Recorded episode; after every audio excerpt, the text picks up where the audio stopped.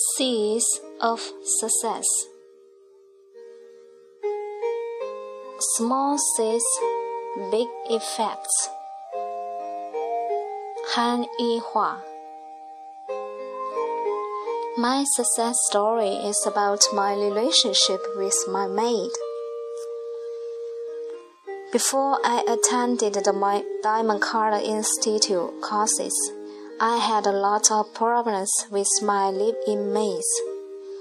In less than a year, I had four different maids.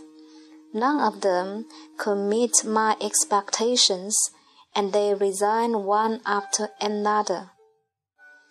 Since I attended the Makata workshop and retreats, and also the story group sections, I have learned so much about how to plant the seeds that I need and how to remove the bad seeds that I had.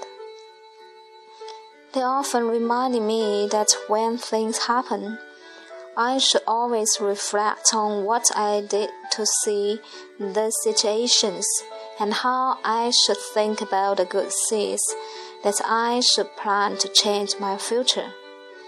In order to put the things I learned to good use, I motivated myself to apply these principles in areas of my life that are not going well.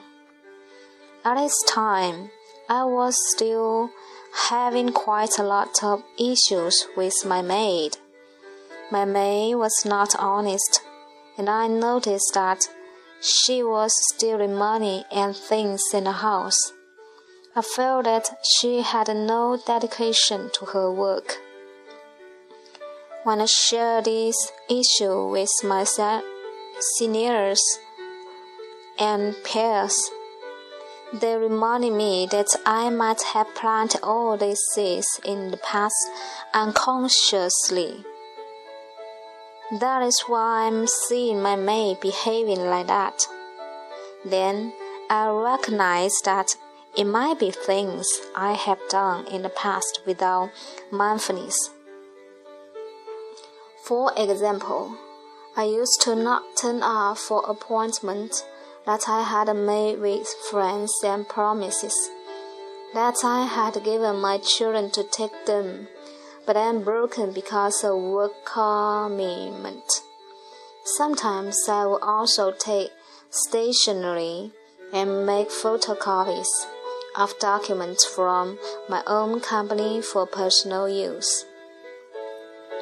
These may be just little things, but these are all seeds of dishonesty and threat, and seeds grow before they ripen.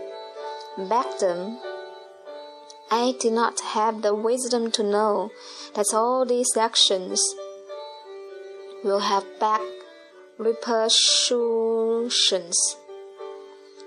After understanding the diamond cutter principles, I started to change myself and my way of dealing with things. If I need stationery, I will put some money in a small box to pay for the items that I took.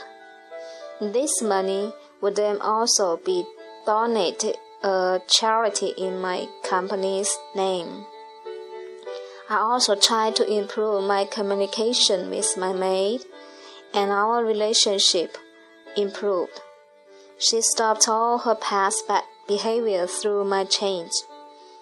She happily completed her two year contract with me, and she has recently just renewed another for another two years.